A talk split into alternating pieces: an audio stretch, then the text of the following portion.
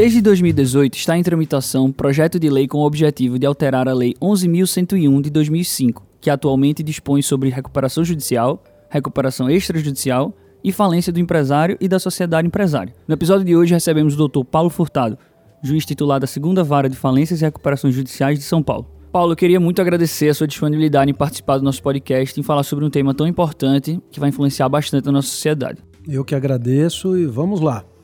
Para começar, gostaria de fazer logo uma pequena retrospectiva. A gente sabe que a partir do advento da Lei 11.101 de 2005, se defende que a reestruturação das empresas economicamente viáveis é o caminho mais eficiente para atender ao direito dos credores e também aos interesses sociais, superando aquela ideia que o principal mesmo era liquidar a empresa, pagar os débitos e encerrar o assunto. Então, após 15 anos de sua vigência, como é que você avalia a lei? Bom, inicialmente a gente deve fazer uma comparação entre o Decreto-Lei 7661 de 45, que tratava das falências anteriores a 2005, em relação à Lei 11.101 de 2005. E a gente pode constatar, pelos resultados obtidos, que a Lei 11.101 de 2005 ela foi muito melhor porque conseguiu, de alguma maneira, preservar as empresas viáveis, como era o objetivo do legislador. Então, se nós fizermos uma comparação entre a lei anterior e a lei atual, ela cumpriu parte dos objetivos. Por outro lado, no projeto de lei que deu origem à Lei 11.101 de 2005, nós tínhamos vários objetivos enunciados pelo legislador e alguns deles não foram obtidos, como, por exemplo, desburocratização do processo para microempresa, maior rigor na punição dos crimes falimentares. Esses objetivos, infelizmente, não foram atingidos. Então, é uma lei que pode ser considerada um sucesso parcial. É, eu acredito que outro fator a ser considerado, além dos que você citou, é a problemática da morosidade do processo de recuperação judicial nos moldes atuais. Né? Recentemente, eu vi um relatório do Banco Mundial, de 2019, que indicava que o processo de resolução de insolvência comercial no Brasil duraria em média quatro anos, enquanto que nos Estados Unidos a média seria de um ano. É, trazendo aqui para o Nordeste, em um outro mapeamento, eu vi que dura cerca de 487 dias entre o pedido de recuperação judicial e a realização da primeira Assembleia Geral de Credores, o que também indica que esse processo é mais demorado, o que pode comprometer, inclusive, a preservação da empresa, né? Seguindo todo esse contexto relatado, tanto por você como pelos dados trazidos, com base em sua atuação como magistrado, quais as principais mudanças que você entende como necessárias no texto legal para tornar o processo de recuperação judicial mais eficiente? É, é curioso. O, o processo ele tinha por objetivo é, ser mais eficiente, mais célere. Esse era um dos objetivos do legislador quando instituiu a Lei 11.101 de 2005. Mas é claro, não adianta declarar propósitos na lei, processo deve ser mais eficiente, mais célere, sem instituir um procedimento que tenha essa capacidade e sem estruturar as cortes que sejam capazes de instituir um procedimento mais célere. Então não adianta você estabelecer alguns objetivos sem que os juízes, sem que as varas estejam capacitadas. Então, um dos grandes problemas que nós temos é que em alguns estados não há juízes especializados, varas que atuam especificamente nos processos de falência e recuperação. Então, esses juízes têm que dividir as suas atuações com processos de eh, cobrança de condomínio, busca e apreensão de veículo, operadora de plano de saúde, e evidentemente isso tira o foco dele do processo de recuperação e falência. Além disso, os cartórios dessas varas também não são especializados. Eles têm que fazer intimações de outros processos, editais, isso também dificulta. Portanto, não basta mudar a lei. A lei ela já tem instrumentos que permitem que ela seja eficiente. O que, que a gente precisa ter, na verdade? São cartórios especializados, juízes especializados, e com o tempo esses juízes vão conseguir tornar os processos mais rápidos, aplicando melhor a legislação. É, e ainda hoje, é, a gente sabe que são incentivadas certas medidas com o objetivo de aumentar a celeridade dos processos. Por exemplo, temos visto um aumento exponencial de mediação né, em casos de recuperação judicial e também um estímulo à realização de negócios jurídicos processuais entre as partes. Como foi no caso da recuperação judicial da rede de livrarias Saraiva? É, como você enxerga isso? Olha, realmente mecanismos de solução de controvérsia que sejam baseados no consenso entre as partes são muito melhores do que a solução imposta pelo juiz. O procedimento de recuperação, basicamente, ele é um procedimento em que há uma negociação do devedor com os credores para a superação do plano. Portanto, se nós tivermos condições de melhorar esse ambiente de cooperação, de negociação, o resultado será melhor atingido. A mediação exatamente entra nesse ponto. A mediação serve para que devedor e credores possam melhorar uh, a conversa entre si, a forma de obter a solução da crise, melhorar o plano de recuperação e atingir o resultado do processo com o menor uh, ruído possível, com o menor número de recursos, o que também uh, melhora a atuação da justiça. O negócio jurídico processual também é uma forma de dar às partes a voz para intervirem no procedimento do processo, aperfeiçoarem o processo. Por exemplo, a lei exige uma série de atos de publicação de editais que são custosos. Por que, que as partes não podem, desde o início do processo, por meio de negócio jurídico processual, já definirem as datas para a prática dos atos processuais sem necessidade de publicação de editais, de custos? Então, o objetivo é melhorar, aperfeiçoar o procedimento. Mediação e negócio jurídico processual são duas ferramentas para melhorar o procedimento de recuperação. E você acredita que deve haver algum limite para isso? A lei deve regular em algum ponto? Olha, a lei ela já estabelece os limites. Por exemplo, não podem ser negociados os pontos que dizem respeito a normas de ordem pública. Há alguns pontos do procedimento que não podem ser negociados, há algumas matérias que não podem ser objeto de mediação. No entanto, nos demais aspectos, nos demais pontos, como por exemplo, mediar em relação ao plano, alterar prazos de fiscalização, reduzir os atos do procedimento que são custosos, isso tudo pode ser negociado. O processo é, é das partes. O, o, juiz tem que é, criar um ambiente de negociação adequado, mas o processo deve ser das partes. Se as partes chegarem a um consenso, o juiz deve homologar a vontade das partes para melhorar o procedimento. Ainda mais porque, me corrija se eu estiver errada, eu não sou nenhum especialista, mas eu entendo que o Instituto da Recuperação Judicial é de natureza eminentemente negocial mesmo. Então, privilegia essa autonomia da vontade das partes, claro, sem deixar de lado a legalidade, mas deve-se valorizar essa autocomposição entre elas. Realmente, você tem toda a razão. É um procedimento baseado na negociação, não é só no Brasil, é no mundo inteiro. Então, o Poder Judiciário tem que estimular essa negociação. Qual que é o limite da negociação? São aqueles aspectos que vão violar uh, os pontos essenciais do procedimento. O que, que são os pontos essenciais do procedimento? Por exemplo, um prazo de suspensão das ações contra o devedor. Isso não pode ser negociado porque exatamente existe para proteger o patrimônio do devedor o direito do, do devedor é, apresentar um plano e ser aprovado pela maioria das classes é algo que é inerente ao procedimento. Você não pode ter uma negociação para estabelecer que a decisão será tomada por unanimidade, porque isso viola regras básicas do procedimento. Mas os demais pontos do procedimento e da própria uh, capacidade de superação da crise, como o plano de recuperação, esses são eminentemente negociais e nós temos que prestigiar a vontade das partes. Agora, mudando um pouquinho o rumo da nossa conversa, mas ainda com base em recentes decisões dos nossos tribunais sobre o tema, é certo que está ocorrendo uma modulação acerca daqueles que estão sujeitos à recuperação judicial. Recentemente, muito se discutiu sobre os produtores rurais que não estão inscritos no registro público de empresas mercantis, por exemplo, né? Como se eu entende essa questão específica e, de uma forma geral, a recuperação judicial deveria ser mais abrangente quanto aos que podem requerê-la? Olha, realmente a, a nossa lei e todo o nosso sistema empresarial, ele se filia a uma corrente que exige para uh, o gozo de certos benefícios, para que o empresário tenha determinados direitos, que ele faça a inscrição na junta comercial. Então isso é da tradição do nosso direito. Isso vem desde o Código Comercial de 1850. Para o então comerciante, hoje empresário, se beneficiar de alguns direitos, ele tinha que adotar certas formalidades. Por exemplo, se inscrever na junta comercial. E isso continua até hoje, na minha particular visão. Portanto, será que um produtor rural sem inscrição na junta comercial deve ter direito à recuperação? Acredito que não. Acredito que uma condição para que um agente econômico possa pedir recuperação seja, em primeiro lugar, cumprir aquela obrigação básica uh, que a lei exige de todo empresário: inscrição na junta comercial. E mais, como o artigo 48 exige inscrição regular há mais de dois anos, essa é uma condição que, na minha visão, novamente eu explico, também deve ser exigida do produtor rural, inscrição regular há mais de dois anos na junta comercial. Entrando agora em uma questão bastante polêmica. Como você enxerga as garantias de propriedade fiduciária na recuperação judicial não sofrerem os efeitos dela?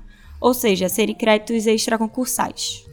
Olha, essa é uma questão muito polêmica. Eu acredito que nós tenhamos, nos últimos 50 anos, criado esse Instituto da Alienação Fiduciária para resolver um problema que era muito simples. Bastaria ter dado à hipoteca e às demais garantias reais o privilégio sobre determinados créditos e não criado um instituto paralelo para que esse instituto paralelo à alienação fiduciária pudesse passar e ter uma prioridade sobre créditos trabalhistas. Então, a partir do momento que uma determinada lei cria uma vantagem para um crédito específico, evidentemente que os credores naturalmente vão querer que o seu crédito tenha aquela qualidade. E é o que nós vimos no sistema financeiro nacional. Todos os bancos querem garantir os seus créditos com alienação fiduciária. Por quê? Porque eles não se sujeitam à recuperação, eles podem apreender os bens com uma ação de busca e apreensão liminarmente, na falência eles têm direito à restituição. Portanto, é evidente que um benefício como esse faz com que os credores financeiros busquem essa garantia. E se eles têm essa garantia excluída da recuperação, evidentemente que isso vai trazer problemas para o devedor em recuperação, porque ele não vai conseguir negociar com esse credor por meio de uma decisão tomada pela maioria. É um problema muito grave na nossa lei. Comentando um pouquinho agora sobre o processo de falência. Hoje no Brasil tem-se que o processo é muito lento, burocrático, é difícil vender ativos, enfim, com muitas peculiaridades. Eu até já ouvi de alguns advogados que para os credores é melhor uma recuperação judicial com um plano ruim do que uma falência. Como magistrado, qual é a sua perspectiva sobre isso? Olha, essa pergunta é muito interessante e, e ela me faz lembrar os objetivos da lei. O legislador colocou como objetivos da lei liquidar empresas inviáveis, portanto, deveriam essas empresas ser encaminhadas à falência, e ao mesmo tempo é, preservar empresas viáveis, que essas então teriam direito à recuperação. Só que o legislador entregou para quem essa solução? Quem é que deveria decidir se a empresa é viável e deveria falir e se a empresa, se a empresa é inviável e deveria falir ou se ela é viável e deveria se recuperar? Ele entregou na mão dos credores. Só que os credores, na hora de decidirem, eles vão olhar o cenário da falência. Então, numa recuperação, o que eles olham? Eles não olham efetivamente se a empresa é viável economicamente. Eles olham quanto eles receberiam em cenário de falência. Se na falência eles vão receber menos do que eles receberiam na recuperação, a tendência é que os credores aprovem um plano ruim, ainda que eles venham a receber 2% do total da dívida. Porque se eles compararem com o cenário da falência e não forem receber nada na falência, eles acabam votando pela aprovação de um plano ruim. Então, o problema da nossa lei é esse: entregar a decisão aos credores, mas sem levar em conta de que a falência precisa ser melhorada. Então, essa pergunta é oportuna. Precisamos melhorar a falência? Precisamos melhorar a falência muito. Essa deve ser uma inspiração para alteração legislativa. E com base nessa deixa, é, você acredita que uma nova lei pode ajudar a tornar o processo de falência mais interessante para os credores? De que forma? Olha, esse projeto de lei que se discute no Congresso, ele precisa melhorar a falência. Por exemplo, é muito comum que o devedor que teve a sua falência decretada, que ele costuma, em alguns processos, criar uma série de incidentes, de embaraços durante o processo de falência. Ele impugna o laudo de avaliação, ele é, recorre das decisões do juiz, ele quer procrastinar, postergar o processo. Então, o que acontece muitas vezes é que se destrói o valor dos ativos da falência. Há caso em que eu atuei em que um determinado ativo valia 100 milhões de reais e por conta de vários agravos, insatisfações do falido e de alguns credores resistentes, esse ativo de 100 milhões de reais, em dois anos, passou a ter um valor de mercado de 9 milhões. Então, o ativo foi desvalorizado em 90% em razão da atuação ao meu ver, equivocada de um grupo de credores e do falido. Então, o que a nova, o que o projeto de lei institui? Em caso de impugnação à avaliação, aquele credor que impugnar tem que apresentar uma proposta firme de aquisição do bem pelo valor que ele diz que é o correto. Então, isso vai evitar impugnações indevidas e procrastinatórias. E a outra medida é que os bens devem ser é, arrecadados e alienados em até 180 dias. O que se quer com isso é celeridade. Essa celeridade permite que os ativos não sejam desvalorizados, esses ativos serão vendidos e o dinheiro será usado para pagar rapidamente os credores. Agora a gente está chegando ao fim do episódio de hoje e aqui a gente sempre finaliza com bate-bola. São perguntas curtas que devem ser respondidas com uma ou duas palavras. Tá preparado? Vamos lá. Primeira, mediação de crédito durante a fase administrativa. Pode ou não pode? Pode ser feita a mediação nessas hipóteses, mas sujeita à verificação da legalidade pelo juiz. Alienação fiduciária deve ficar dentro ou fora? Deve ficar dentro da alienação fiduciária, mas sempre respeitando a garantia, ou seja, não se pode subtrair a garantia do credor. Podem ser mudadas as condições de pagamento, mas preservando-se a garantia que foi dada ao credor. Venda de ativos antes da Assembleia Geral de Credores, pode ou não? Pode. Não só pode, como deve.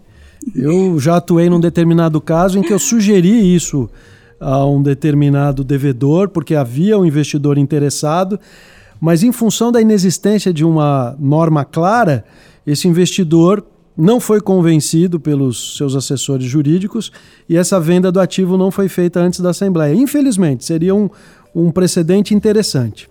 Perícia prévia, é cabível ou não? Olha, é cabível porque não há proibição expressa. Porém, em 90% dos casos, eu considero que a perícia prévia é desnecessária. Não é? Porque um juiz do interior que tem lá, por exemplo, uma recuperação judicial de um posto de gasolina que está em funcionamento, ele passa todo dia em frente ao posto, sabe que está em atividade, o posto de gasolina pede recuperação, por que, que ele vai mandar fazer perícia prévia para saber se está em funcionamento? Ele sabe que está em funcionamento. Por que, que se pede perícia para fazer uh, a constatação se um aeroporto que pede recuperação está em funcionamento? A gente sabe que o avião está subindo e descendo. Então, talvez em 10% dos casos, coubesse uma perícia prévia para verificar se há fraude ou não. Mas, na verdade, a perícia prévia disseminada como tem sido, ela é mais um custo desnecessário para o processo e não gera o benefício que deveria gerar ela na verdade acaba muitas vezes levando ao indeferimento de iniciais e você distorce o número de processos que deveriam ir à falência. Então, para não me alongar, mas só para deixar clara a situação, o processo de falência, ele em muitos casos é positivo, porque com uma falência você interrompe 10, 50, 100 execuções individuais. Por que, que aqueles credores vão ficar ali prejudicando o andamento de outras ações, prejudicando o trabalho do Poder Judiciário. Não é muito mais racional se decretar a falência do empresário inviável e ter um único processo para cuidar de todos aqueles credores? Então, me parece que há um exagero nos benefícios que se alega existirem decorrentes da perícia prévia. Um livro que todo advogado deveria ler. Olha, é um livro que eu gosto muito, que eu li é, no ano passado, o livro Mauá, o Empresário do Império, do Jorge Caldeira, especialmente para os advogados que trabalham na área empresarial. Conta a história de um grande empresário é, brasileiro, um, um, pioneiro, mostra muito uh, a evolução da nossa economia do século XIX e mostra também como ele enfrentou o processo de falência. Então, para quem atua na área de falência e recuperação, é muito interessante saber como o Mauá enfrentou a, a sua crise econômica.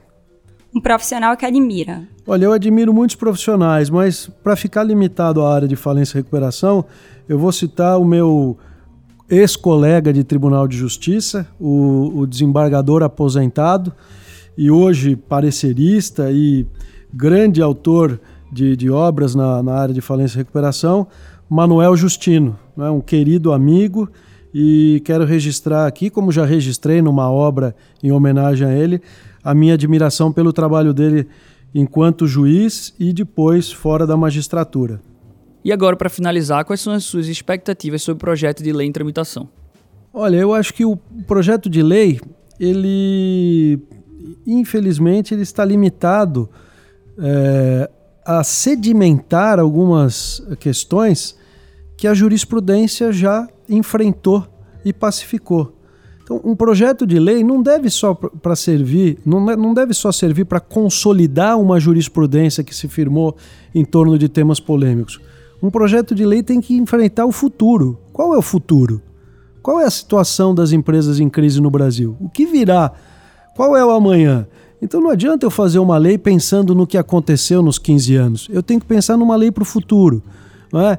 O que é uh, o futuro da atividade econômica no Brasil?